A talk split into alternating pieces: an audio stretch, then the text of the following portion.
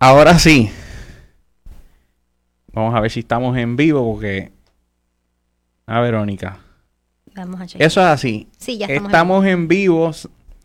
Wow, este es el primer podcast de Avilés. El primer podcast que vengo hace unos meses trabajando con esta idea, este, tratando de siempre brindar valor a aquellos que me siguen a través de las redes sociales. Eh, y déjame compartirlo también eh, ahora mismo en mis redes sociales para que las personas que están en mi en mi Facebook este puedan verlo. Así que eh, yo quería comenzar este podcast. Primero quiero hablarle de qué, qué es lo que voy a estar haciendo, cuál es la razón por la cual estoy haciendo esto y cuál es la razón que traigo a mi hermana al primer episodio o al primer podcast de Avilés.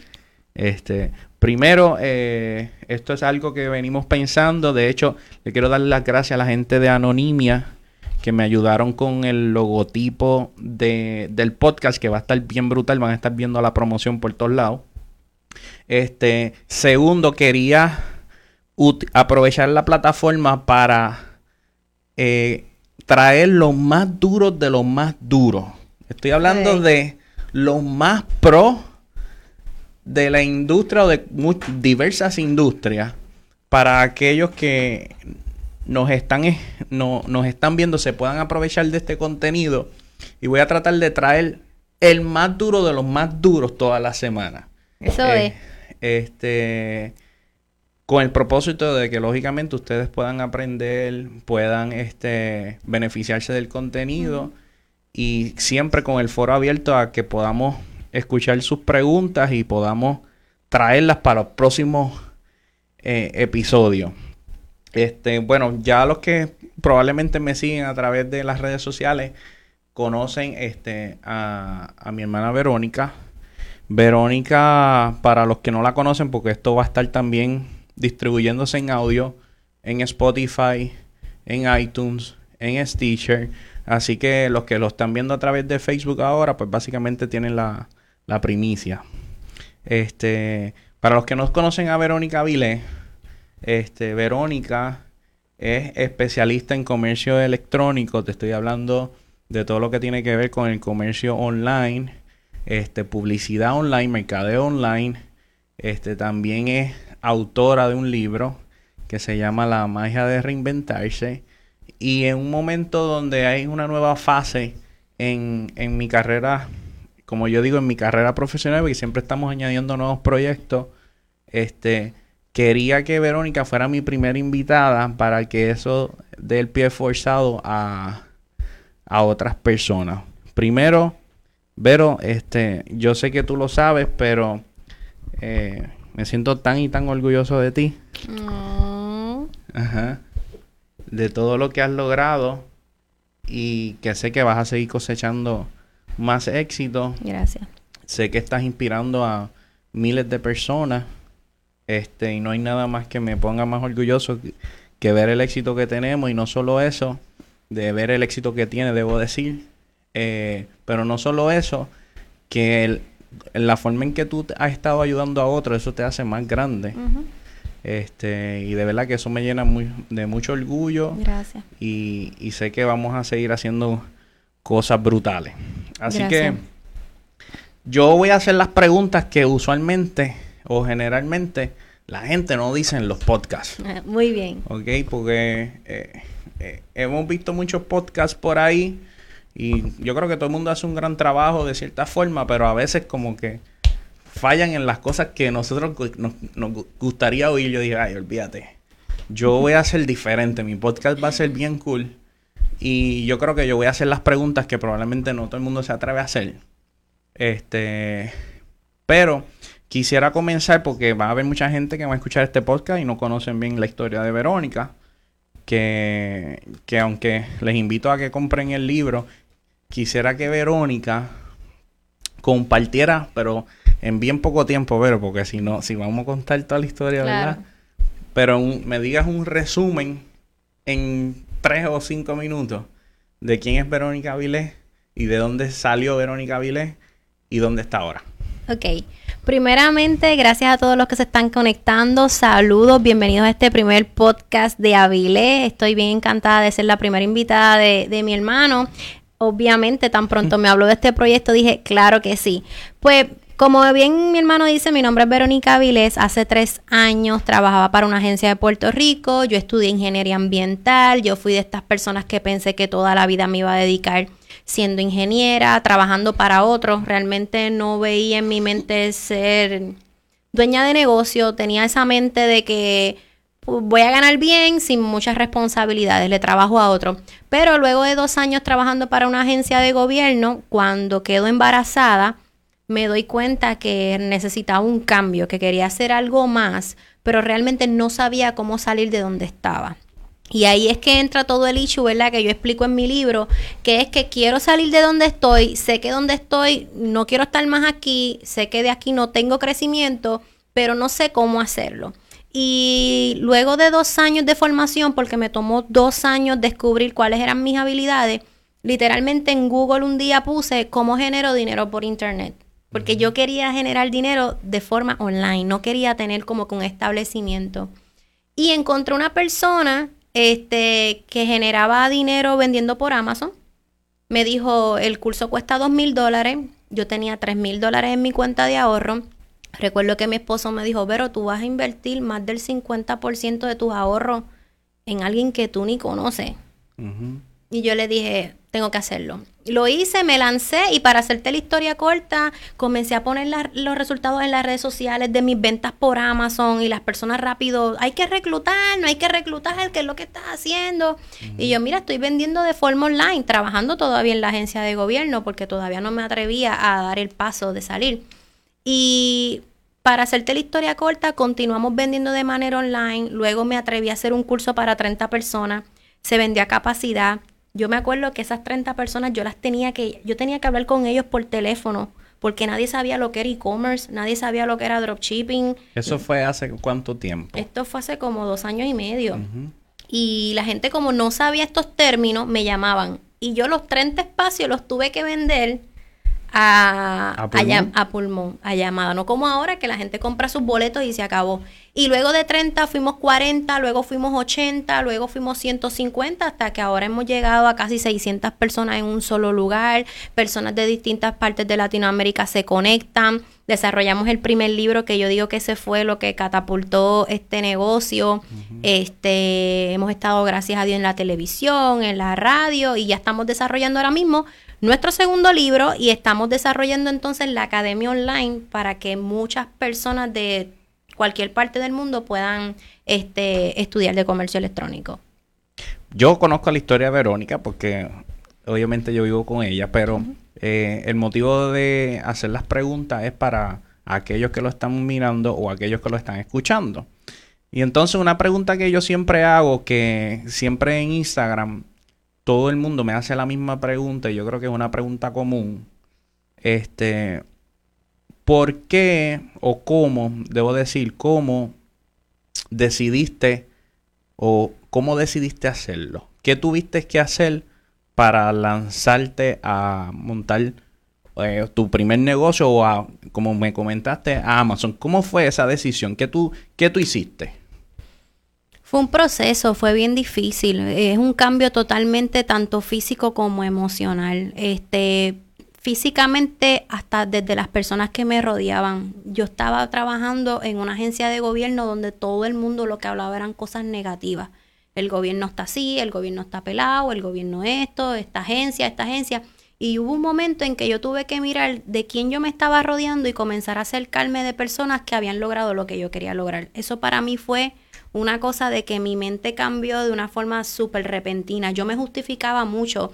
Yo decía, el dinero no es importante, el dinero no es lo, lo, lo más importante de la vida, pero era porque no me atrevía a dar el paso. Otra cosa era este, perder los miedos. Uno siempre tiene mucho miedo a salir hacia adelante, uno siempre piensa que uno no está apto para hacer esas cosas. Comencé a comprar muchos libros motivacionales, comencé a comprar este, muchos libros que me ayudaran a organizarme, al desarrollo de ideas. Comencé a participar de actividades de networking. A mí no me gustaba ese tipo de actividades o de muchas mujeres comencé a tratar de salir de esa zona de confort y a la misma vez empecé a desarrollar nuevas ideas. Comencé a buscar recursos. Fue un proceso de dos años. Eh, me tomó dos años poder hacerlo y realmente la necesidad, yo, yo puedo decir que la necesidad fue lo que provocó que lo hiciera. una de mis necesidades era, yo quería pasar más tiempo con Isaac, con mi hijo. Y yo dije, si yo, si yo quiero pasar más tiempo con Isaac, yo tengo que meter mano, este es el momento. Y comencé a actuar de forma emocional, verificando quién me rodea y comencé a organizarme, a buscar literalmente los recursos. ¿Hubo personas que cuando les comentaste cuáles eran, cuál era tu visión, trataron de desalentarte? Totalmente.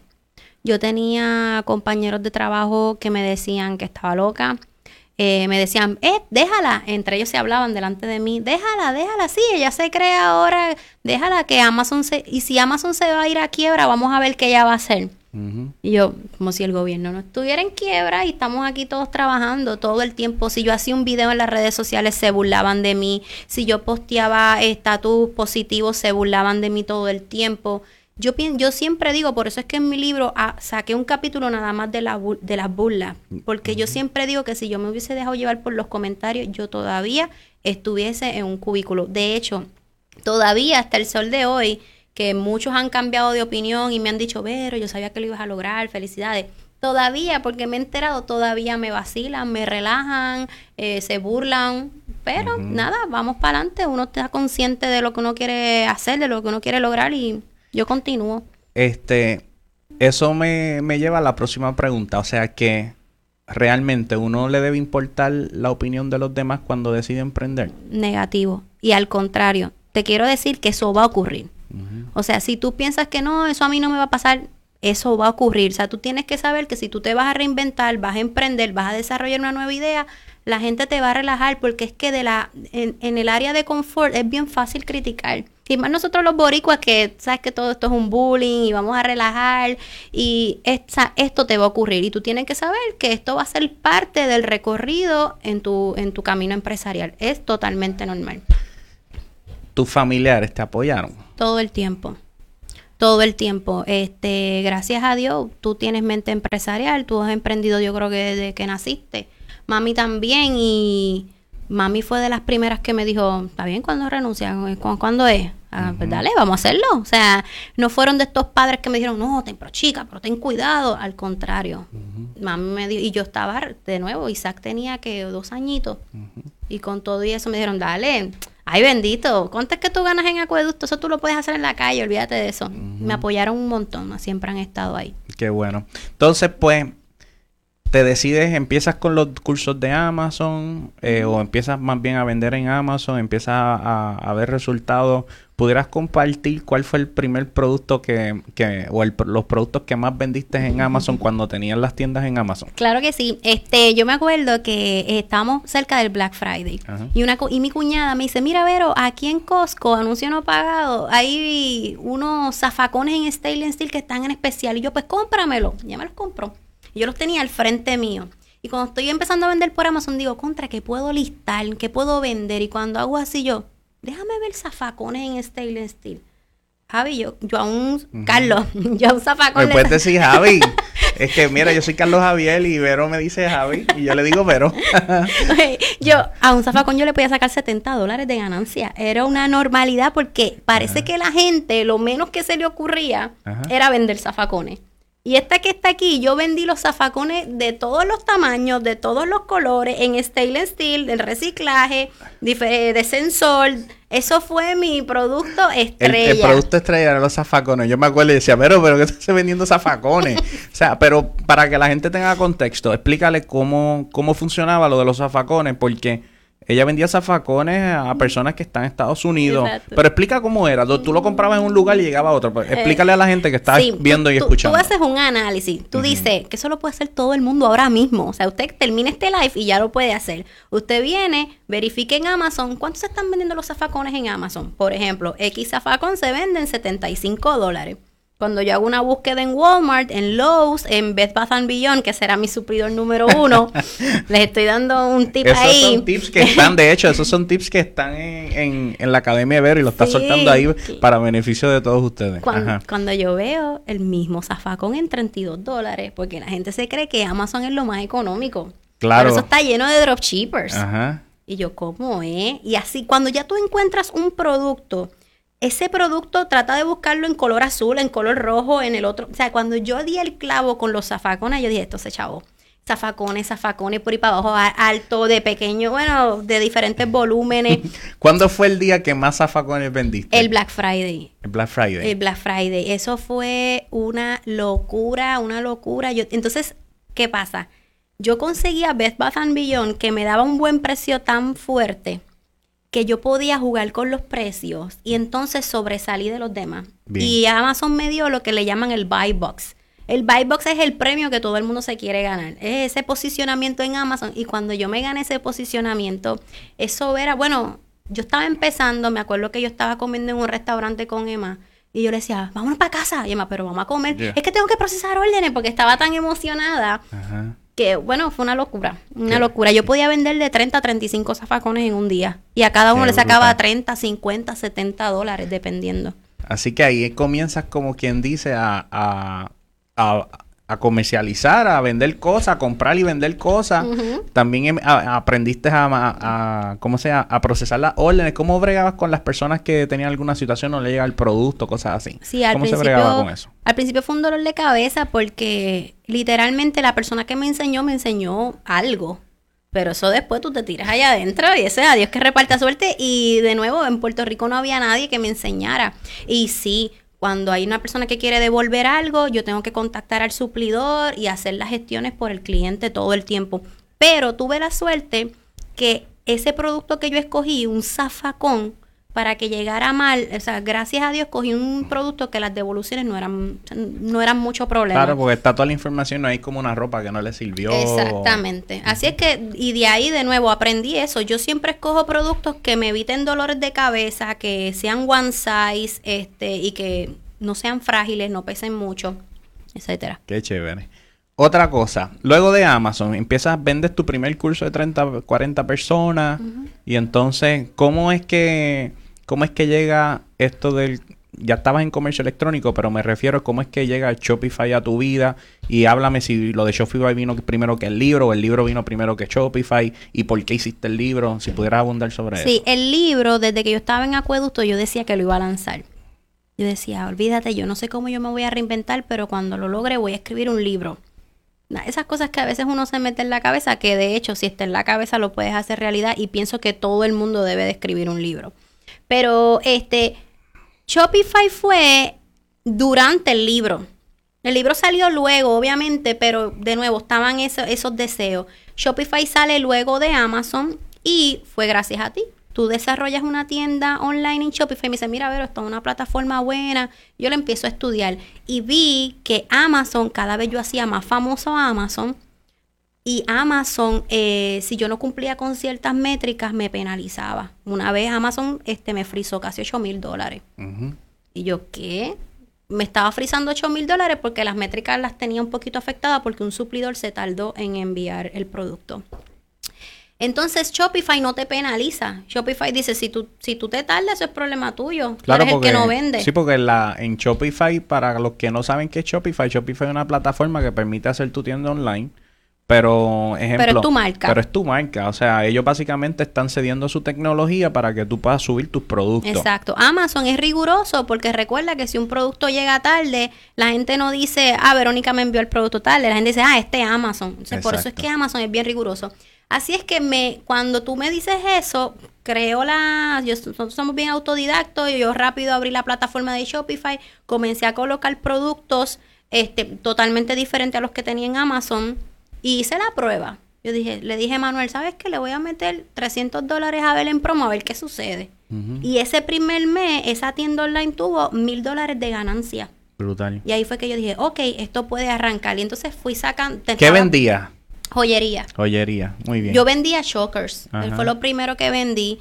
Que para ese tiempo se vendía Ay, un me montón. de eso. Sí, para ese tiempo se vendía un montón, entonces, pero no hacía dropshipping. Me traía todo ese reguero de chokers para casa Y los y empacaba y enviaba. ¿Cuánto más o menos se le sacaba un choker de eso? ¿Te acuerdas? Ay, bendito, un choker me salía a mí en 6 centavos y yo lo vendía en 12 dólares. Sí, que eso es Una un locura, 1200%. una locura. Es una cosa brutal. Una locura. Ok. Sí. Entonces, abres lo de Shopify y empiezas a compartir tus resultados. ¿Lo hiciste a propósito o lo hiciste para que otros también lo hicieran? ¿Por qué, qué te, qué te motivaba a compartir lo que estabas logrando? Pues mira, Amazon, te prometo que no fue a propósito. Era más como que emocionante. También quería darle por la cabeza a personas como que Lo logré. vieron que se puede, exacto, sobre todo los que estaban pues, del gobierno y todo eso. Pero ya cuando yo vi que yo sí podía ayudar a muchas personas, recuerdo que una persona me dijo, mira, Vero, enséñame a hacer Amazon. Y yo, chico, es que yo no sé, yo no sé enseñar. No, no, pero dale. Cuando yo vi que llené el evento de 30 personas, yo dije, mmm, espérate. Y vi que las personas estaban teniendo resultados. Pues obviamente ya mi mente de negocio había crecido, uno quiere seguir metiendo huevos en distintas canastas y dije, ¿sabes qué? Esto puede ser otra rama de mi negocio. No tan solo voy a tener mis tiendas, voy a educar. Y comencé, y me acuerdo que el primer evento de Shopify me tiré en grande, 80 personas, 40 por la mañana y 40 por la tarde. No me atreví a darlo en uno solo por si no se vendía. Y el de 40 por la mañana, ¡pam! se vendió. Yo, ¿y a rayo qué es esto? 40 por la tarde, ¡pam! se vendió. Yo, y cuando vine a ver, pues, me acuerdo cuando me senté en mi escritorio y dije, voy a enseñar a hacer. O sea, el, event, el curso Shopify Plus Facebook no salió de ningún curso am, americano. No, no, no. Esta que está aquí se sentó y dijo, y desarrolló todo el curso. Qué bien. Fíjate, eso es bueno y quisiera que, que, que me contestara esta pregunta en términos de que yo veo que como que la gente cada vez están buscando más este educarse en cosas que les permite hacer dinero adicional o, o reemplazar su trabajo actual quizás porque ya llevan estancados en el mismo sitio 10 o 15 años y no como que no progresan.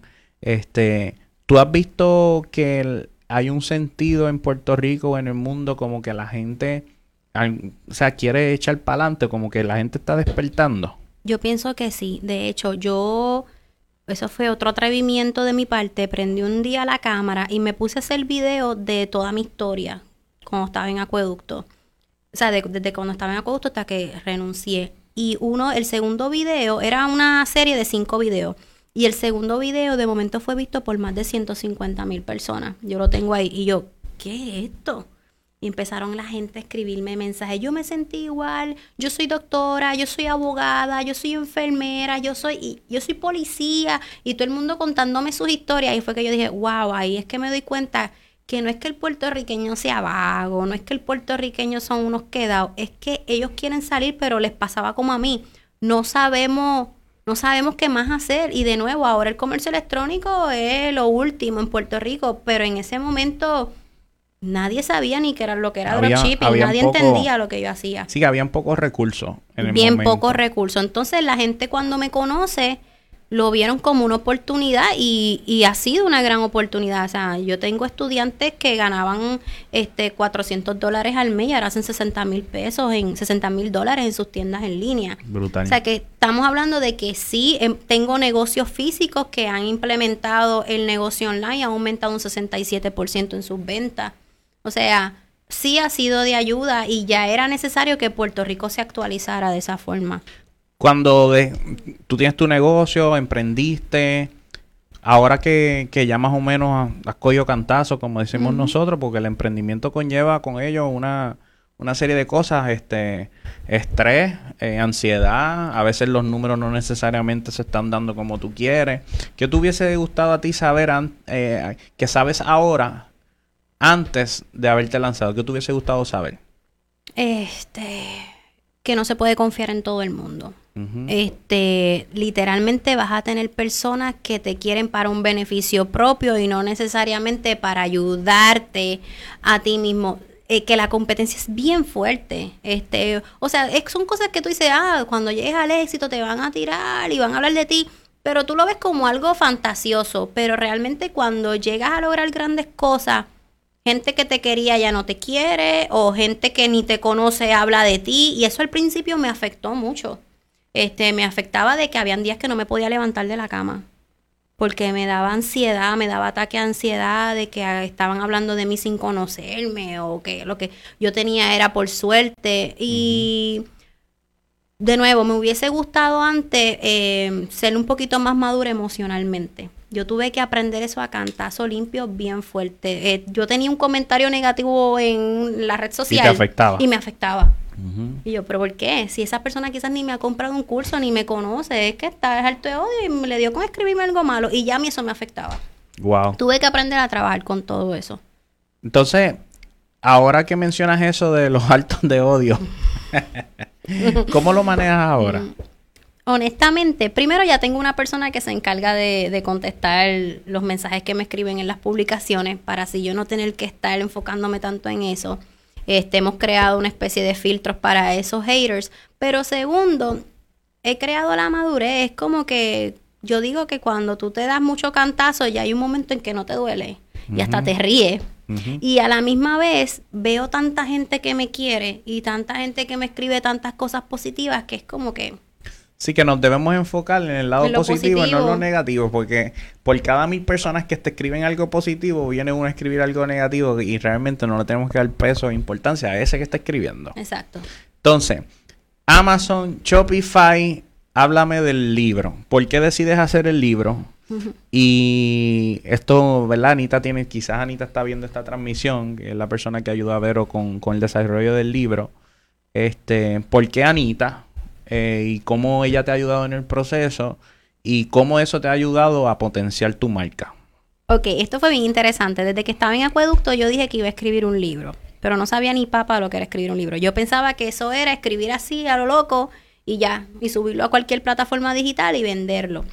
Entonces, este, yo primero hago los videos que te dije, contando mi historia, y yo decía que ya yo tenía un libro hecho. Básicamente. Lo tenía en mi mente. Y yo, no, pero yo lo que quería era ver el feedback. Vamos a ver si la gente de verdad compraría un libro mío porque la gente no me conoce. Llevo dos, dos meses nada más activa en las redes. Y la gente, yo quiero ese libro, ¿dónde ordeno el libro? Y yo, diantre, la gente quiere el libro, ahora así que me tengo que poner a escribir.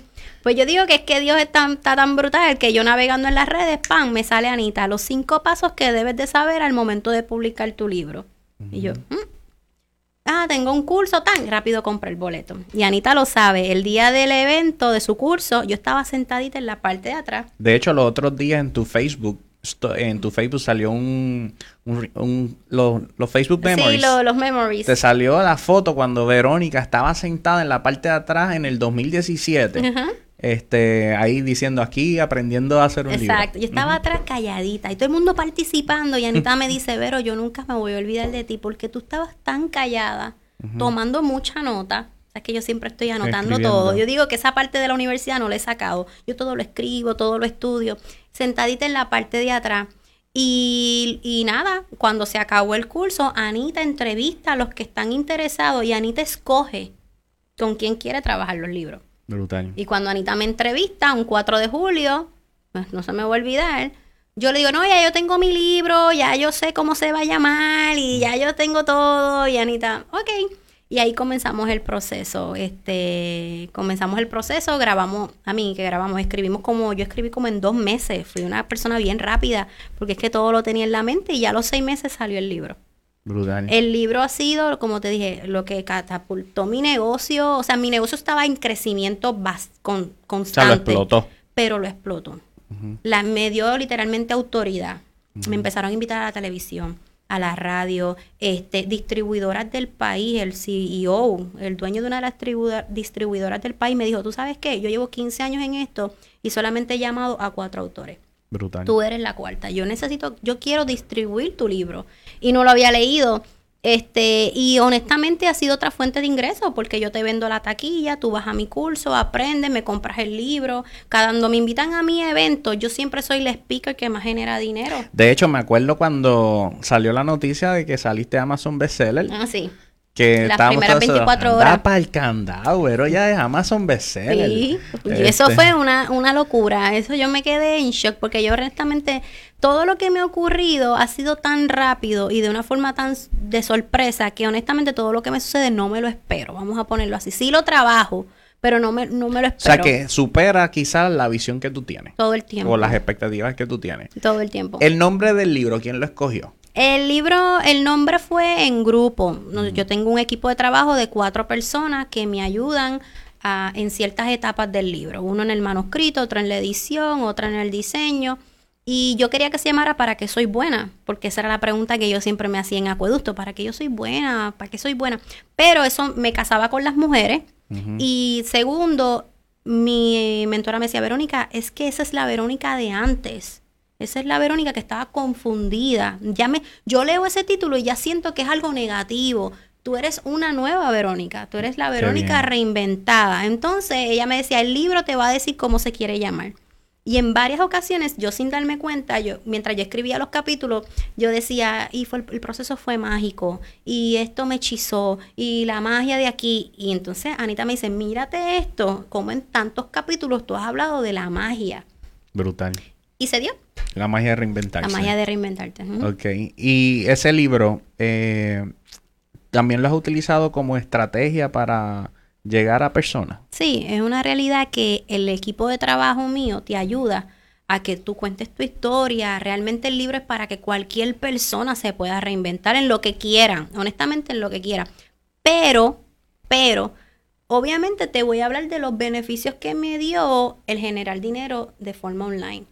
Y la gente se siente inspirada y gracias al libro, mucha gente, como el libro cuesta 20 dólares, empiezan por el libro a entrar en confianza.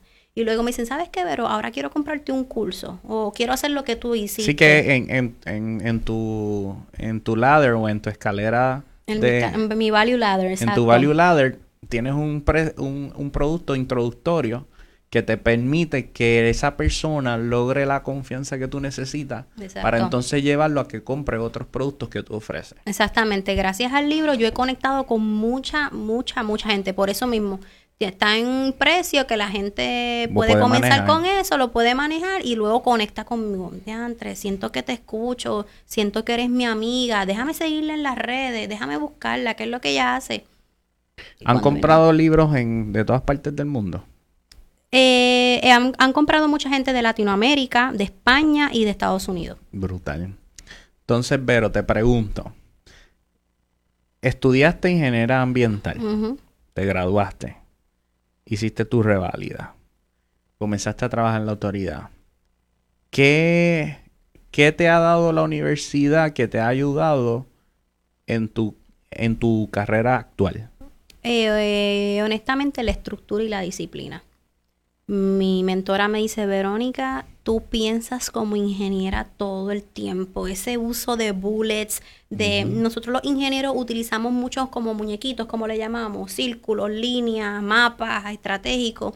Y yo todo, o sea, yo desarrollo una nueva idea y tú me ves a mí con libretita haciendo cuadrados, círculos, esto lo voy a hacer primero. eh, yo pienso que la estructura y la disciplina definitivamente es lo que me estudio bastante, leo mucho y no me molesta hacerlo. Tengo como que esa estructura de todo el tiempo estar leyendo. Encontré un curso de cualquier país, lo compré y rápido te hago el calendario de cuántos capítulos me tengo que estudiar por día para terminarlo en tanto tiempo. O sea, Qué todo lo calculo de una forma bien estratégica. O sea que los estudios te han ayudado con la estructura, la disciplina, porque en la universidad pues definitivamente tienes que tener disciplina para entregar los proyectos a tiempo, para estudiar para los exámenes, para aprender lo que te está enseñando el profesor y eso. Pero en términos de cuál es tu opinión, yo he estado viendo algunas cositas que tú has puesto en las redes sociales de personas que, que te dicen, DH, aprend estuve cuatro años estudiando mercado en la universidad y me siento que estoy obsoleto. Obsoleto. Vio el otro día un story. ¿Por qué tú crees que está sucediendo eso? Mira, honestamente, la univers- las universidades no se han actualizado. Las universidades te enseñan a que tú tienes que estudiar esto, prepara tu resumen. Literalmente hay hasta cursitos, cursos de horitas que te dicen, te voy a enseñar a preparar tu resumen. Tú me enseñas a preparar mi resumen obligándome a que yo tengo que salir a buscar un trabajo. No existe, o por lo menos en la ingeniería no existió, algo que me dijera, ¿sabes qué? De la ingeniería puedes desarrollar esto, estas son las herramientas. O sea, que yo lo que pienso es que es totalmente falta de actualización. Las universidades se han quedado en la parte, para mí, ¿verdad? Mi opinión, en la parte como física, no sé, administrativa así frente a frente, no se han ido todavía a la parte online en que existen otras cosas. Eres administrador de negocio, mira cuán importante es que tu negocio tiene que tener presencia en las redes sociales, cómo lo vas a hacer. No, no otro otros días un seguidor mío que me escribió a través de Instagram me decía, wow Carlos, yo he aprendido contigo más de Facebook e Instagram que lo que he aprendido con el profesor. Y no es que todos los profesores estén obsoletos, es que hay algunos de ellos que ni siquiera saben hacer un bus de Facebook. Eso te iba a decir, eso te iba a decir, a veces hay profesores que ni tienen redes sociales. ¿Verdad? ¿Y cómo van a saber el comportamiento de los usuarios? O quieren enseñarte e-commerce. Hay, un curso, ya hay una universidad que tiene un curso de comercio electrónico, pero estoy segura que ninguno de ellos sabe lo que es tener una tienda online. Las situaciones que ocurren cuando el tracking number no llega, cuando Facebook cambia de momento de algoritmo, cuando el suplidor te falló, cuando Amazon se puso chévere a chavarte con las métricas. Y eso, eso es el día a día y pues se van mucho a lo teórico llenas los eventos, empiezas a llenar eventos, 50 personas, 100 personas, 300 personas, 500 personas, 600 personas. Este, ¿cómo, qué, qué, qué sientes cuando estás delante de tanta gente? Yo pienso que ahí digo, yo, yo nací buena para esto. Eh, me gusta poder ayudar a mucha gente, me gusta poder hablarle a mucha gente. Tú sabes que cuando yo era pequeña, yo le estaba diciendo a Emma, que cuando yo era pequeña yo me daba cuenta que cuando yo levantaba la mano, todo el mundo me tenía que mirar. Y cuando yo hacía un oral report, un reporte oral, todo el mundo me tenía que mirar. Y yo me acuerdo que cuando otros compañeros se paraban al frente, como que nadie prestaba atención. Y, y, yo me he dado cuenta, no sé si es la voz, qué es lo que es, que cuando yo me paro en tarima, la gente tiene que atenderme. Tengo una conexión bien brutal con la gente cuando, cuando me ve. Y honestamente, no te voy a mentir, todo el mundo, pero ahora metiste 600, ¿qué es lo próximo? Y yo, pues quiero meter mil. Es una cosa de que siempre pienso que hay que hacer mucho más. No, no es que quiero ser como que, ¿cómo se dice esa palabra? No es que no soy agradecida. Vamos para el choli. Pero siento que ah, todavía falta más por hacer. Sí, estuvo bueno, pero hay que hacer algo más. Ok. En términos de publicidad, ¿cómo, ¿qué utilizas para mover los cursos? Eh, totalmente Facebook e Instagram, este, mucho contenido de valor. ¿Por qué? Porque tú creas un anuncio y ya la gente sabe que ese evento existe. La gente ya lo apuntó, ya sabe que existe. Pero es el contenido de valor diario o semanal que va a provocar que ellos sí tomen la decisión de comprar el boleto. Así que cuando yo tengo un evento, semanalmente yo tengo que hacer un live video, yo tengo que presentar resultados, tengo que brindar testimonio, este, tengo que dar herramientas de valor, este, para que entonces tomen la decisión de comprar el boleto. La gente se pregunta, yo veo a Verónica por todos lados. ¿Qué estrategia puedes compartir que tú utilizas que hace que la gente, Vero, te vea en todos lados? En redes sociales dicen, ay, Verónica otra vez. este, bueno, orgánicamente Facebook te va a enseñar si tú le das lo que la gente quiere ver. Yo conozco 200% a mi público yo sé qué es lo que ellos quieren ver, yo sé a qué hora lo quieren ver y sé este, qué días lo quieren ver. O sea, los domingos por la noche, yo sé que toda mi audiencia está vulnerable porque el lunes hay que ir a trabajar. Así es que el domingo por la noche yo te voy a poner un post de mindset. Al yo tener ese posicionamiento orgánico, o sea, esa interacción con la gente tan fuerte, Instagram y Facebook me posicionan orgánicamente bien fuerte. Ya de ahí me van a aparecer. Segundo, hago mucho messenger marketing. Yo tengo suscriptores no tan solo por email, sino por inbox. Y al inbox les puedo enviar contenido de valor. Explica a la gente lo que significa lo del, lo del chatbot, de Messenger, porque no mucha gente lo conoce. ¿Qué es así en un resumen cortito? El Messenger Marketing es tener suscriptores en vez de por email, que tú haces una lista de suscriptores por email, pues yo tengo una lista de suscriptores por inbox, por Messenger. Yo tengo más de 4.000 suscriptores que yo les puedo escribir al inbox lo que yo quiera cuando Le llega a todo el mundo a la vez. Le llega a todo el mundo a la vez. Adiós, Verónica me escribió al inbox. Realmente fue un robot. Ajá. Es un robot, digo.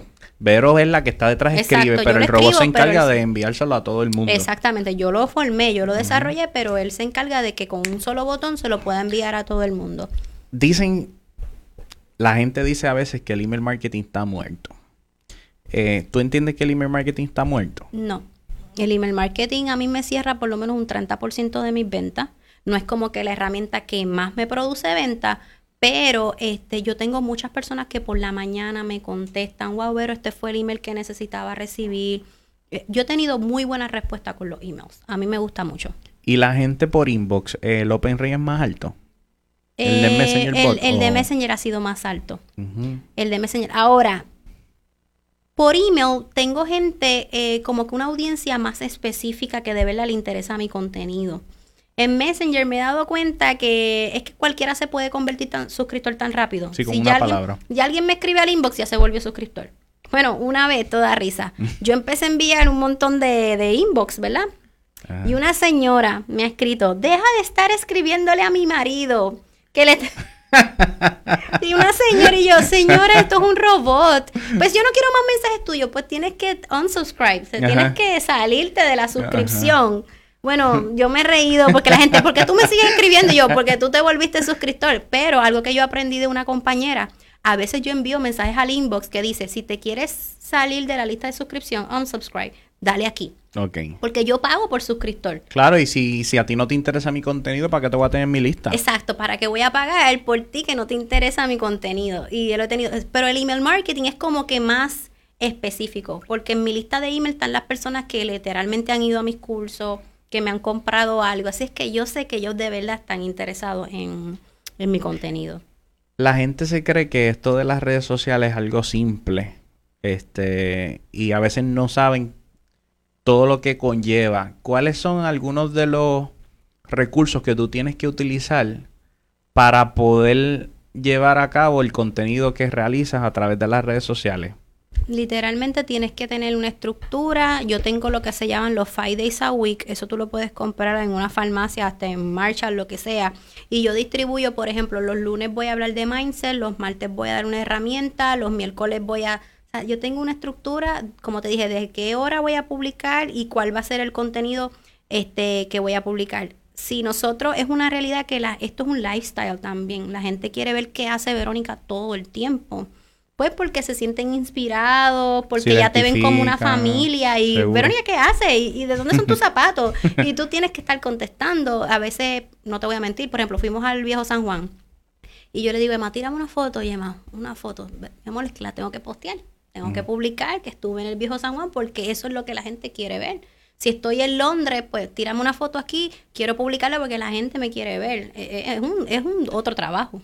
Crear el contenido. y eso es lo que diferencia a la gente que vende y el que no vende. Yo puedo, otra persona puede tener un curso quizás de otro tema bien interesante, pero si no se expone y no crea un buen contenido en las redes, no lo va a vender. Sí, porque no, no, no es constante. Si no te ven, pues no se vende. Exacto. Este, no, una realidad. eh, solamente por ver un arte gráfico, pues no es lo mismo como ver a Verónica que, que ¿verdad? Eh, da ejemplo de lo que hace.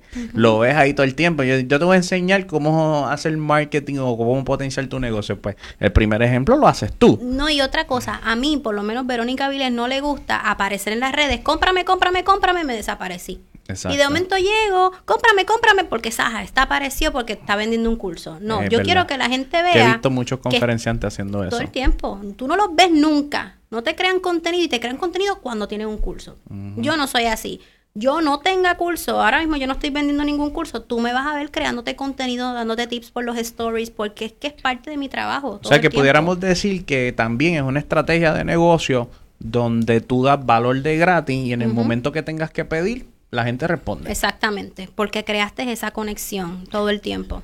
Ah, eh, hablamos de crear contenido, eh, hablamos de recursos, cómo tú te organizas, estrategia, eh, pero yo quisiera que también la gente sepa que hay que invertir en el fotógrafo, en el videógrafo, en el artista gráfico. Há- Háblame sobre eso. Sí, por ejemplo, yo invierto más de 500 dólares nada más en plataformas.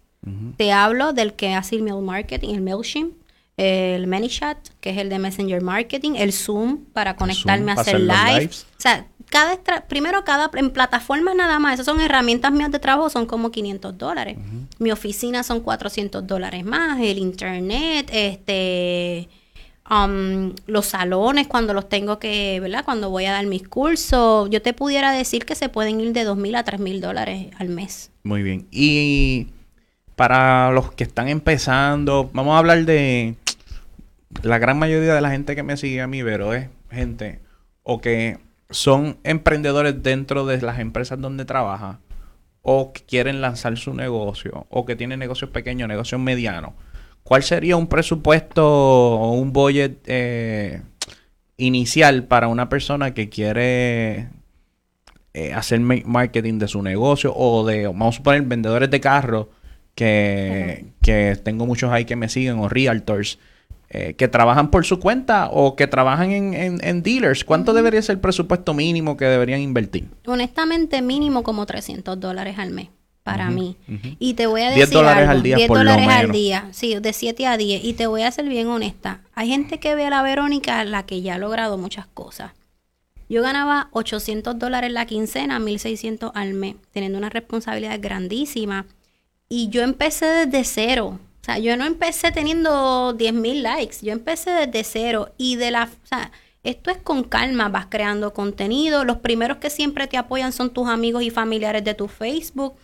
Eh, pídele a la gente, miren, este es mi nuevo proyecto, yo necesito que tú compartas mi página. Bueno, por pues favor, bastante que comparten los memes y las noticias negativas. mira, por favor, yo estoy desarrollando este negocio. Cuando yo quería llegar a los 10 mil likes en Instagram, yo me volví loca. Yo, por favor, quiero llegar a los 10 mil, por favor, compártanlo, por favor. Yo lo pedí y lo logré. Y a medida que vas generando contenido, generando, tú vas a ir subiendo el budget poco a poco.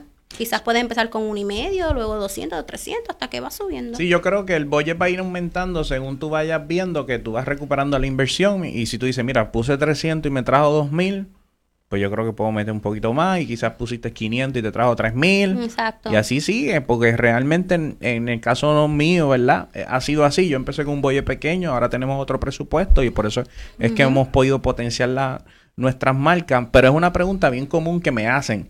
Eh, la otra pregunta que te iba a hacer, este, ¿cómo, cómo organizas tu tiempo? Porque tienes 20 mil cosas para hacer. Este, utilizo muchas alarmas. Las alarmas me dejan saber que ya me pasé del tiempo que tenía que dedicarle a X actividad. Este, he aprendido, yo que tengo familia, he aprendido a levantarme una hora antes de mi familia para hacer, para así poder hacer, por ejemplo, mis minutos de silencio, hacerme una batida tranquila, etcétera, etcétera. Otra cosa que también hago, no todos los días hago lo mismo. Por ejemplo, los martes y miércoles son mis días de mentoría, de poder ayudar a los demás. ¿Qué me estaba pasando? Que de lunes a viernes daba mentoría. Y entonces estaba entregándole a todo el mundo mucha mentoría, pero yo no tenía tiempo para hacer mis proyectos, o para yo coger clase, o para yo hacer cualquier cosa para mí. Así que tuve que literalmente dividir mi tiempo, literalmente en Google Calendar, lo instalé en mi celular y digo, martes y miércoles son de mentoría, los lunes voy a desarrollar ideas en casa y todo lo pongo por hora. Hábleme de eso de las mentorías, porque no me has hablado sobre eso. Cuando mencionas mentoría, ¿qué es lo que estás haciendo? Los martes y miércoles yo ayudo a otras personas en mi oficina Ah, por ejemplo, Verónica, no estoy vendiendo, pues déjame ver por qué no estás vendiendo. O Verónica, tengo esta idea de negocio, ¿cómo lo puedo hacer? O Verónica, quisiera conseguir un suplidor que venda camisetas, ¿cómo lo puedo hacer? O mi hija tiene esta idea de negocio, ¿cómo lo puede desarrollar? Y entonces en las mentorías yo ayudo a las personas a que desarrollen esa idea de negocio, monten su negocio online o también estudiarle las datas. Mira, Vero, hice estos anuncios, ¿qué tú opinas? Déjame estudiarte la data. Facebook te está diciendo esto, apaga estos anuncios, optimiza esto y así lo vamos trabajando. ¿Qué, qué haces para desconectarte de las redes sociales? Se me ha hecho bien difícil. Se me hace bien, bien, bien difícil. Y este, una de las cosas que yo hablo en mi libro La magia de reinventarte es que hubo un tiempo que para yo poder reinventarme me desconecté de las redes, me desconecté del Netflix, me desconecté de todo lo que podía distraerme. Sin embargo, ahora es que he tratado de escoger, aunque no lo crea, una serie de Netflix. Escojo una y por las noches, luego de las 9 de la noche... Es tu tiempo de ocio. Lo saco. me, me, estoy obligando literalmente, pero se me ha hecho bien difícil. Oye, eso es algo, estaba leyendo los otros días en las noticias que muchas personas están en las redes sociales, pero verdaderamente no están utilizando el tiempo para producir. Si, si digamos, estás en las redes sociales, pero estás publicando anuncios, creando, haciendo lives o brindando eh, blog posts o haciendo cosas que puedan servirte para atraer clientes, estamos viendo que hay muchas personas que están en el, en el scroll. Entonces, ¿qué reto tú crees que tienen ahora las compañías para poder este, monitorear el desempeño de los empleados si eh, muchos de ellos están pasando un montón de tiempo en las redes? Wow, esa pregunta está bien fuerte, porque sí, ahora mismo yo en acueducto es una realidad. Cada cual que terminaba las tareas que tenían que hacer, estábamos total, todo el tiempo metidos en las redes y no creo que una compañía diga, bueno, te voy a quitar el celular este, y no puedes utilizar las redes. Yo creo que o la wow, la compañía tiene que comenzar a dar más tareas, nuevas reglas, actualizarse y honestamente porque para algunos, ejemplo, los vendedores de carro o los realtors, pues las redes sociales es una herramienta de, de trabajo, pero ahora mismo hay patronos que se están quejando y dicen, wow, espérate, yo estoy pagando por hora para que esta persona haga esta labor, pero me está consumiendo el tiempo de la labor en las redes sociales. Y si dijera, no, pero es que esta es una persona que trae negocio, pues chévere. Pero si es una persona que verdaderamente está en un área administrativa o en un área que verdaderamente no está encargada de traer negocio, este... Sí, porque algunos pueden cobrarle, este, pagarle hasta por productividad. Eso yo creo que eso sería una buena idea. Por productividad. Por tasks. O sea, mira, si tú me terminas estos tasks, de hecho, yo en la última vez que visité Facebook, este, ellos estaban pagando así, en términos de que esto es un trabajo que se supone que tú lo termines en 40 horas. Te voy a dar un, lo voy a comparar con mi industria. Los mecánicos le dicen, esto es un trabajo que toma, a cambiar esto o esta transmisión, toma 1.5 horas o 1.3 horas. Tú tienes que hacerlo en ese time frame. Yo creo que va a llegar un momento que si esto sigue así, oye, tú quieres estar 20 horas en las redes sociales, no hay problema. Pero me tienes que terminar. Me tienes que cumplir con la tarea del día. Me tienes que cumplir o de la, semana o el goal semanal. Sí, eso sería excelente. Que te paguen por productividad. Yo creo que es una buena idea. Porque verdaderamente estamos viendo cómo las compañías están diciendo, oye, este, tienen que estar monitoreando o supervisando, hasta pasan y dicen, mira, muchachos. No, que no era como antes, que yo me acuerdo cuando yo trabajaba, ¿verdad? En la universidad, que yo trabajaba, las computadoras las bloqueaban. O sea, tú no podías entrar en un Facebook. Pero ahora no, pero ahora, pero no hay, ahora uno entra en el celular y ya desde el celular tú lo tienes todo. So, es, es básicamente lo mismo. Pero sí, definitivamente, o por o que te paguen por metas, por productividad, no les queda de desempeño. otra. Sí, por, desempeño. Entonces, pero llenan los, llenan los cursos, em, se vende el libro. Eh, estamos, tiene, háblame de todos los cursos que tú das. Wow, yo tengo redes sociales, todo es dirigido a comercio electrónico. Por ejemplo, yo doy Facebook, Instagram, Pinterest, Google, pero todo es cómo puedes utilizar esas herramientas en base si tienes un negocio online. Este, tenemos Shopify, tenemos Amazon, tenemos eBay y tenemos uno de WordPress, por si quieres hacer tu blog. Y además de eso. Y tenemos el libro y tenemos el de Be an Entrepreneur, Crea tu empresa y líbrate del ponchador, donde yo presento ocho speakers para que ellos presenten diferentes alternativas de generar ingresos. O sea, como quien dice, si no te gusta el comercio electrónico, fine. Yo te voy a tener otros speakers para que tú aprendas otras alternativas.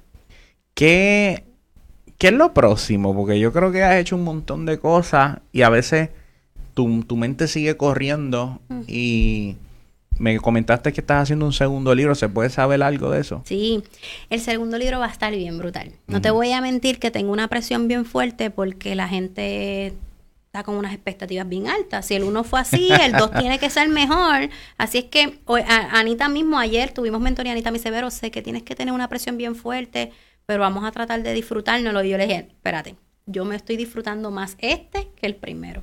Porque tengo como, porque tengo como que una madurez distinta como autora. Ya la gente me conoce, te hablo como para que tú conectes conmigo. Ya yo tengo como que una voz. En la magia te estaba encontrando mi voz, como que de qué estilo le hablo. Ahora ya yo sé cómo hablarte. Y vamos a hablar de, sí, tú has visto a la Verónica que generó, que ha llevado 600 personas en un evento, que ha vendido esto, pero te voy a hablar de la realidad de lo que es el camino empresarial está fantástico esto, pero para yo haber logrado esto, me pasó esto, me pasó esto, me pasó esto, me pasó esto, y te tienes que preparar de esta forma, de esta forma, de esta forma. Va a ser un... nada más ya yo escribí la introducción y Anita me dijo, Vero, me llevaste aquí y de momento me llevaste y me tiraste contra el piso, porque eso es lo que quiero. Brutal. Quiero llevarte a que, miren qué situación, porque nosotros los empresarios todo el tiempo es, no estamos cansados, somos positivos, podemos hacerlo. Es difícil. Y entonces la gente, cuando empieza a tener problemas para emprender, dice, ah, pues eso no es para mí, porque es que ellos, miren, ellos son felices, ellos no les pasa nada, ellos, para ellos es bien fácil, pues es que yo no sirvo para esto. No es que no sirvas para esto, esto es totalmente normal. Lo que pasa es que nosotros no todos nos atrevemos a publicar las cosas negativas que también nos suceden. ¿Qué haces para mantenerte motivada? Eh, para mantenerme motivada, yo pienso que trabajar por mis resultados. Los resultados me mantienen motivada. Este, déjame ver qué más. Honestamente, para mí los resultados. Yo me pongo unas metas todo el tiempo, te pudiera decir semanales o bisemanales. Y esa es mi propia motivación. Como yo no dependo de nadie para tener los resultados que quiero, es 100% mío, mi esfuerzo, pues honestamente llegué, logré esto, ahora vamos, vamos a lograr ahora este, ahora vamos a... Y yo me automotivo de esa forma. Estamos viendo que estamos en, en, una época donde se está hablando mucho que los ingresos activos, que son las cosas que nosotros hacemos, yo tengo que vender el carro, todos los meses tengo que buscar clientes nuevos, pero también vemos un, un estamos viendo eh, un empuje en las redes sociales, no sé si lo has visto, de muchas personas hablando sobre que tienes que buscar ingresos pasivos. Dame tu opinión sobre eso. Definitivamente tienes que tenerlo. Este, de hecho, aunque tú no lo creas, la elaboración de un libro es un ingreso pasivo. Él está solito ahí en Amazon vendiéndose. Amazon tiene una, un tráfico de 150 millones de personas al mes. Toda persona que busque en español libros de motivación, yo voy a aparecer. Y eso se vende solo si la persona me conoce o no me conoce. Este, el real estate me gusta mucho, tener una casa alquilada que genere solo. Este, los ingresos pasivos para mí son demasiado importantes. Por eso es que me gusta digitalizarlo todo porque yo no tengo que estar dándote el curso para que tú aprendas. Tú entraste a mi plataforma, te gustó el contenido, lo compraste y yo de momento entré a mi cuenta de PayPal y ah, mira, tengo unos chavitos aquí. Qué brutal. forma. Afiliándote también a compañías es una buena alternativa. ¿Qué, qué te parece esto del, del mercado de inversiones? Es un, es un tema que hay que estudiarlo, pero que tiene grandes oportunidades. Se puede generar mucho dinero con el tema de Forex, pero tienes que estudiar. No es un, no es un tipo de negocio que te vas a hacer millonario de la noche a la mañana, es un negocio que hay que estudiar, que hay que sacarle su tiempo, pero que cuando des en el clavo, cuando tú aprendas a hacerlo, vas a estar imparable porque cuando aprendes a generar 50 dólares, ya es cuestión de como que más cero. Si aprendiste a ganarte 50 dólares, vas a aprender a ganar 100, 200, 500 o miles. Pero, ¿cuál es tu objetivo de ingreso? ¿Cinco cifras, seis cifras, siete cifras, ocho cifras? Yo creo que cinco cifras. Es lo mínimo. O sea, yo digo que mi número que a mí me gusta son por lo menos 30 mil al mes con eso me siento como que, ok, vamos a, esa es la meta que, me gusta, que me gusta. Brutal. Me gusta eso porque a veces no queremos hablar del dinero y verdaderamente pues el dinero es parte fundamental para hacer muchas de las cosas eh, que tenemos. ¿Cómo cambió tu calidad de vida una vez lograste eh, establecerte, tener tu negocio, tener éxito? ¿Cómo mejoró tu calidad de vida? Totalmente. La gente piensa que el dinero no, no es importante pero realmente cuando tenemos el dinero, este, hay tiempo para descansar, hay tiempo para disfrutar con la familia, hay tiempo para este fin de semana nos vamos a quedar en tal lugar, este, para mí y para mi familia, o sea, mi hijo va a estar en un buen colegio, va a tener una buena educación, este, mi hijo recibe terapias de habla, terapias ocupacionales, o sea que hasta para que el niño progrese, este, haber generado más dinero le ha ayudado bastante a él. Definitivamente ha cambiado. Mira, yo me acuerdo que yo ganaba 840 la quincena y a mí me sobraban como 208 dólares cada dos semanas. Honestamente, y yo trabajo, yo vivía en Calle y trabajaba en Canóvana. Eso se me veía, eso se me iba en gasolina. Yo te lo juro que ahora mismo yo digo, ¿cómo diantre yo hacía eso? Y, todavía hay mucha gente que cuenta, o sea, me quedan 100 dólares para dos, para dos semanas hasta que vuelva a cobrar. Es bien fuerte. ¿Las personas nacen o se hacen? Hmm, yo pienso que se ambas cosas, ambas cosas. Hay gente que nace con unas habilidades y hay otras personas que podemos hacerlo, aunque no hayamos nacido de una forma. Por ejemplo, tú naciste con mente empresarial, yo no nací con mente empresarial yo lo admito. Yo quería ser empleada que generara mucho dinero. Este, pero tuve que hacerme. Tuve que, tuve que hacerlo, desarrollarme y crear. Y hay gente que nace con los talentos de LeBron James y tenemos a Emanuel que está por aquí cerca, que aunque practique todos los días, no se puede hacer un LeBron James. no, y hay gente que nace con unas habilidades, pero no tienen la disciplina, así que no sirve para nada que tengas el talento. Talento o disciplina. Disciplina. ¿Tú crees que la disciplina va por encima del talento? Para mí que sí. Muy bien. Y hay gente que tiene talento y disciplina y ¿qué ocurre? Bomba explosiva. Bomba explosiva. O sea, es una cosa, o sea, cuando tú ves y eh, van a estar aquí los retractores o los, o, los, o los haters de LeBron, pero yo lo digo siempre, LeBron James nació con ese talento. Pero adicional. Es bien disciplinado. Oye, vayan a YouTube las rutinas de ejercicio, de alimentación. O sea, es una cosa eh, brutal. Otra pregunta que te voy a hacer. Eh, tiempo o dinero. Hmm. Ya entre, son como que se necesitan uno a la otra, pero prefiero tiempo. Muy bien. Eh, ¿Te gustaría, por cuánto tiempo te ves haciendo, haciendo lo que estás haciendo ahora? Hmm, yo pienso que me doy tres años más. Este, honestamente he encontrado que mi pasión es escribir libros y honestamente me veo escribiendo. Escribiendo. Y yo quiero que mi segundo libro, la meta de este segundo libro es que sea un New York Times bestseller. Yo quiero que mi segundo libro explote, que me ayude a estar, a explotar internacionalmente y que yo pueda escribir tres, cuatro, cinco, seis libros. es lo que me apasiona realmente. Nosotros los puertorriqueños hay muchos puertorriqueños que nos están escuchando. ¿Qué tenemos que mejorar? La bachata.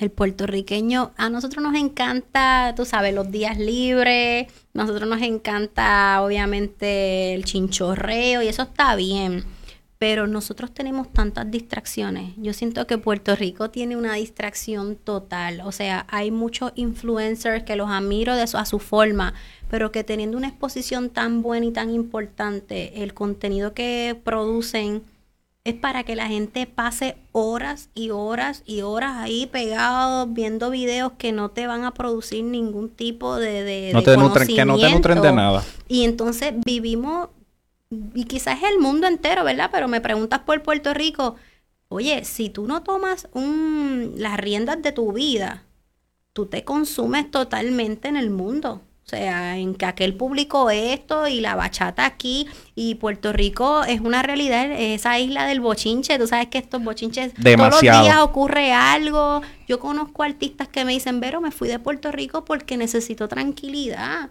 porque aquí me ven comiendo con un amigo en un Starbucks y ya inventan la madre del chisme. y, y ese, yo pienso que Puerto Rico, el problema es ese, tenemos demasiada distracción, permitimos que nos distraigan. Porque tú tienes el control de, mira, voy a darle un follow a este, voy a darle un follow a este, eh, no voy a hacer esto, no me importa el tal programa de televisión. Tenemos una distracción totalmente enorme para mí. Puerto Rico yo creo que es una cuna de talento. Hay mucha gente que, que nace con unos talentos increíbles, lo vemos en los artistas. Este, que nos representan a nivel mundial, lo vemos también en los deportistas. Sin embargo, hay una cuna de talentos aquí que yo creo que serían personas que serían tremendos emprendedores o tremendos eh, empresarios. No, sin duda alguna, no todos quizás van a poder tener eh, un negocio propio, pero sin embargo, hay personas que, que aunque no tengas un negocio propio, eso no limita a que tú tengas un gran éxito. Claro. Y lo vemos también hasta en los negocios de, de redes de mercadeo, donde hay personas que tienen un éxito rotundo porque y no y la compañía no es de ellos. Exactamente. O sea, aprovechan la plataforma para explotar su, sus máximos talentos. Así que veo también, pero y creo que me gustaría que, que hablara sobre eso los puertorriqueños vemos, estoy viendo un poquito de, ¿cómo puedo decir? Llega un lugar y la gente está de ganas. O sea, como que no te quieren atender bien. ¿Qué tú crees que está pasando con la cultura de servicio? Yo pienso que la gente, bueno, el servicio de este país está así, está bastante afectado. Por eso es que a veces nosotros preferimos, aunque sea un poquito pagar más, aunque sea un poquito pagar más, irnos para otro lado. Pero a veces mucho de yo que fui empleada, muchos de nosotros no nos sentíamos valorizados por nuestro patrono. Este, por ejemplo, tengo todo este reguero de responsabilidades y me pagas una miseria o que no va a la par. O estás renunciando mucha gente y no estás contratando nuevo y quieres que yo haga mi trabajo y el de todos los demás y me sigues pagando lo mismo.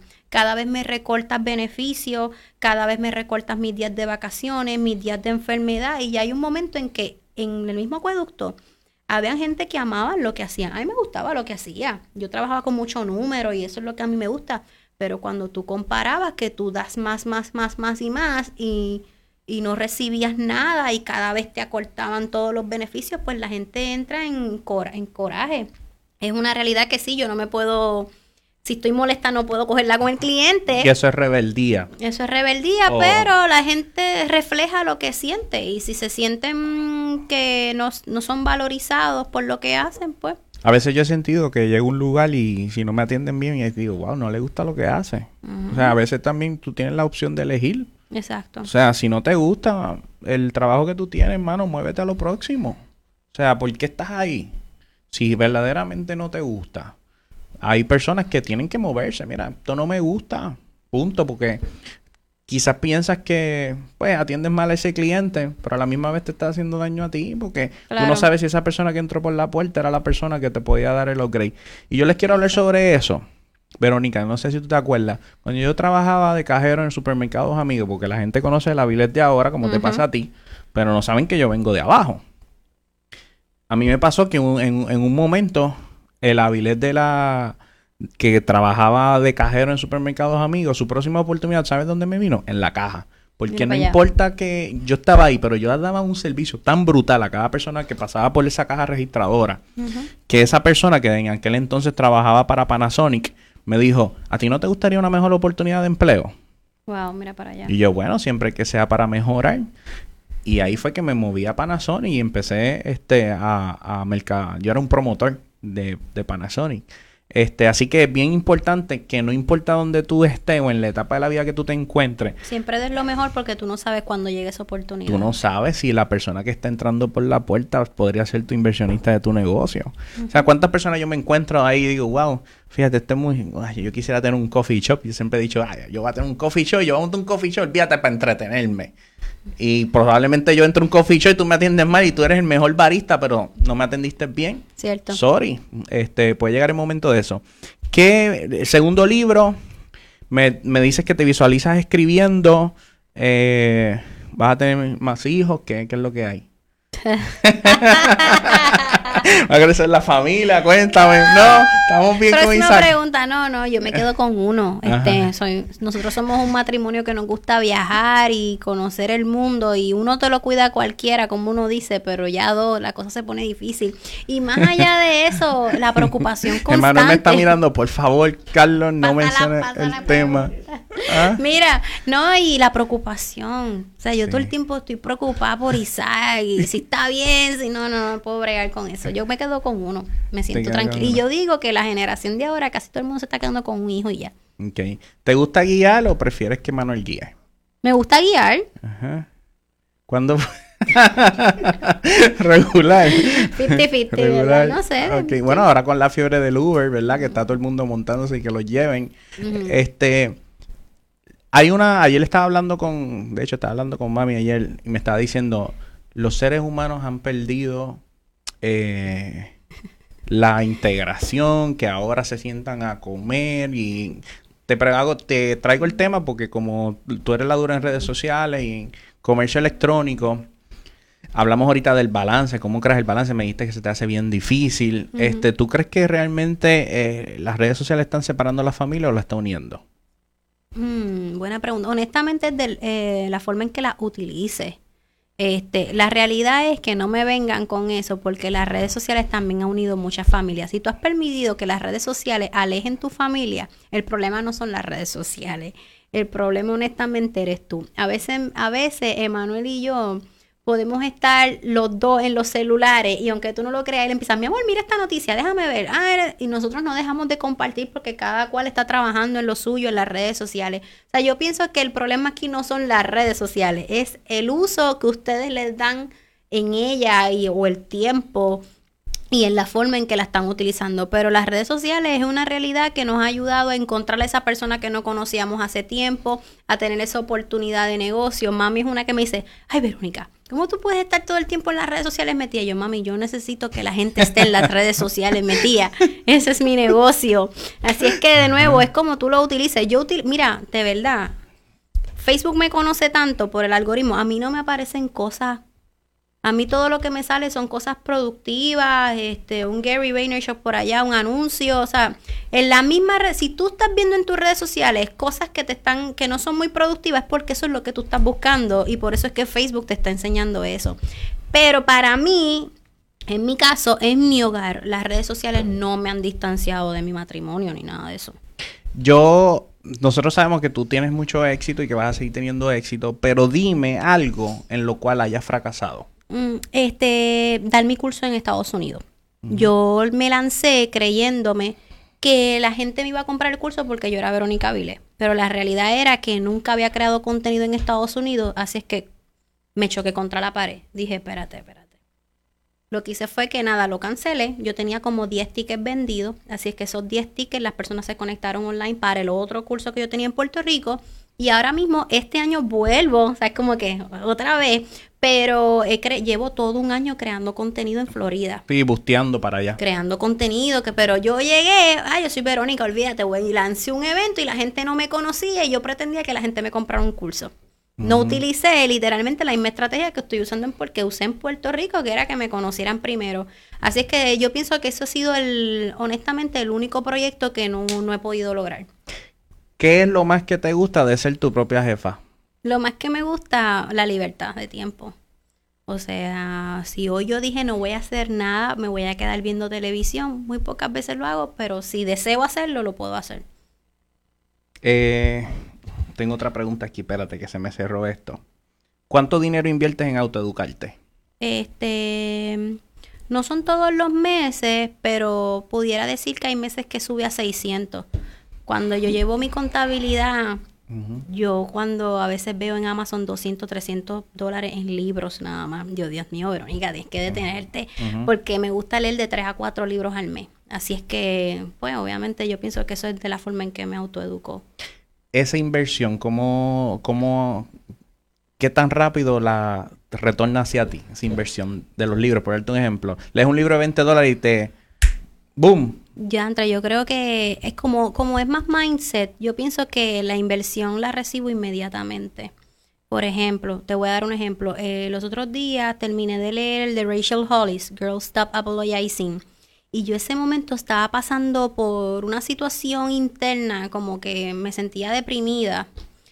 Y el libro automáticamente, yo lo terminé de leer y regresé a mi disciplina, a mi productividad. O sea que esos 20 dólares eh, ¿cómo te digo? Lo recuperé de una forma que, es más valiosa que el mismo dinero, que fue esa autodisciplina, volver a grabar, estructurarme y metí mano. No, y te hago la pregunta porque es que la gente, mano, de verdad, hello, si estás viendo este live o estás escuchando este podcast, tienes que invertir en leer libros o educarte o buscar gente que, que, que te ayude a, a, potenciar, a potenciar tus habilidades porque no nos los podemos saber todo. Así que nada, Verónica, nos vamos despidiendo porque ya, mira, ya no se nos pasó la hora con el tipo, contigo me el encantó. se me va volando. Wow, tenemos un montón de personas ahí. ¿Verdad? Uf, miles de comentarios y ah, personas que se conectaron, así que les damos las gracias a ellos. Quisiera terminar, este, eh, me gustaría que cerraras con, con algún consejo que le puedas brindar a todos aquellos que te están viendo o te están oyendo. El consejo que te puedo dar es que esto sonará clichoso de verdad, pero nosotros todo el tiempo estamos hablando de soñar. Yo sueño esto, yo sueño esto. En un año cuando me ocurra esto es que voy a hacer esto. No, porque es que estoy esperando que en tres meses cuando me pase esto, eso es lo que voy a hacer. Y honestamente es que nunca va a llegar el momento perfecto. O sea, no esperes el momento perfecto para hacer las cosas porque no van a llegar si tú quieres hacer algo, comienza ya, ahorita, cuando tú cierres este live, comienza ya a desarrollar esas ideas. Búscate un mentor, búscate una persona que ya haya logrado lo que tú has querido lograr para que te ayude a trazar ese camino y acciona. O sea, el consejo que te doy, hay que tomar acción. Olvídate de que esperas por aquel, por el otro, por cuando... No, si tú quieres lograr algo, hazlo ahora porque el tiempo va a pasar como quiera. Yo si yo hubiese esperado por una nueva posición, por una nueva posición en acueducto, yo todavía estuviese encerrada en un mismo cubículo y me hubiese perdido de grandes oportunidades. Y cada vez que analizo nuevas metas, digo, Verónica, tú tienes que hacerlo realidad porque de aquí a dos años, que se supone que estés viendo los frutos de esa meta, si tú no lo hubieras hecho, si tú no lo has hecho, ¿cómo tú te verías en dos años? Obligado en dos años hubiese estado, voy a estar, ay, ¿por qué no hice esto? Así que soy una persona que cuando se me ocurre algo, acciono rápido. Wow, eso le, yo creo que eso le dio al hígado a un montón de gente. Tienen que estar, uh, me identifico. Sí, porque es que estamos esperando todo el tiempo el momento perfecto y no va a suceder nunca. Tienes que accionar ahora y no te preocupes. A medida que va pasando, ajustamos tuerca, buscamos ayuda. A veces pensamos que la parte más difícil, a veces pensamos que una parte va a ser bien difícil y cuando venimos a ver era más fácil de lo que pensábamos. Buscaste un libro y te resolvió la situación. So, no esperes el momento perfecto provoca que el momento sea perfecto. Trabaja para eso. Eso me gustó, esa me gustó un montón. Así que bueno, de este live van a salir un montón de gente dolida diciendo, pero positivamente, porque van a decir, Dios mío, estoy comiendo de la que pica el pollo. Como, como todo el mundo. Verónica, cuando tú dices en la pregunta esa, ¿cuándo arranca? Esa pregunta es como que, Dios mío, estoy perdiendo el tiempo. Pero realmente... Y, eso, y este mensaje es para los que se sienten infelices en lo que están haciendo. O sea, porque todos podemos ser felices en nuestros roles. Yo soy feliz vendiendo carros, yo soy feliz vendiendo seguros, yo soy feliz este, lavando carros. Estamos esto es para personas que están en un, en un, lugar en su vida donde verdaderamente no son felices. Exacto. O sea, el dinero va a venir detrás de la felicidad, pero lo que queremos decirle es, Señor, despierte. Si usted está infeliz en su lugar, muévase. Exacto. Yo siempre he dicho que, que no es malo ser empleado. Eh, las compañías exitosas son exitosas gracias a sus empleados. El problema aquí es cuando tú como empleado sientes o que no vas a crecer más o te sientes este, que no te gusta lo que estás haciendo, que, te sientes atrapado. que no tienes tiempo. Porque hay, hay compañías como yo que no trabajamos domingo. Eh, que toda la industria dice, tú no abres domingo, yo no abro domingo. y, y, ha sido una de las razones por la cual retenemos un montón de, de vendedores y gerentes. Exacto. Así es que el problema no es ser empleado, el problema es que estés en un sitio donde tú no quieres estar y que tú sientas que, no, es que esto, tú puedes creer que yo tenía compañeros que me decían, pero es que esto es lo que hay. Es que estudiamos ingeniería, el gobierno está malo y hay que acoplarnos a lo que hay. y para mí eso era como que, eso suena como persona, una persona conforme, ¿no? Sí, totalmente. Conforme. Así que nada, Vero, este, deja ahí por ahí las redes sociales donde pueden conectar contigo. Sí, me eh. pueden seguir en Instagram y en Facebook como Verónica Avilés. Puedes entrar también a mi canal de YouTube Verónica Avilés. Honestamente estoy en todas partes como Verónica Avilés. Y cualquier duda o pregunta que tengan, me escribes al inbox. Los cursos digitales, ¿dónde se pueden adquirir? Eh, puedes entrar a veronicaviles.com slash curso. Ahí están todos mis cursos online. Y también si entras como quiera a veronicaviles.com vas a ver nuestros próximos eventos. Así que ya ustedes saben, si usted está escuchando esto o si lo está viendo por Facebook, este, usted le va a decir cuál es la promo de tu hermano. Usted va allí, le escribe, ya no sabe esto, pero no importa. decir, mira, ¿cuál es la promo de tu hermano Avilés? Sí, claro que sí. Digan que me escucharon por Avilés y cuadramos algo, no se preocupen. obviamente, mira, Emma está poniendo Emma, tranquilo, todo está bajo control. Así que nada, gracias por conectarse, Vero, gracias. No, gracias a ti, mi Este, estoy sumamente orgulloso de ti. Este, me alegro tanto de todo tu éxito, así que llévame contigo cuando vayas a presentar tu libro a España. Sí, eso es lo que quiero. Estamos trabajando para eso, estamos trabajando para eso. Así que gracias por, por sacar de este tiempo, que sé que a veces por las agendas de nosotros son tan ocupadas, era como que, mira, podemos hacer el podcast. Sí, fue bien fuerte. Mira, estoy Porque yo no quería lanzar sin empezar contigo. Y tenemos unos invitados que ya te conté, Vero, tan duros, ¿verdad? Deja que ustedes vean, les va a encantar. Tengo unos invitados brutales que la gente dice, cuando yo le digo, vea acá, ¿cuántas cifras son?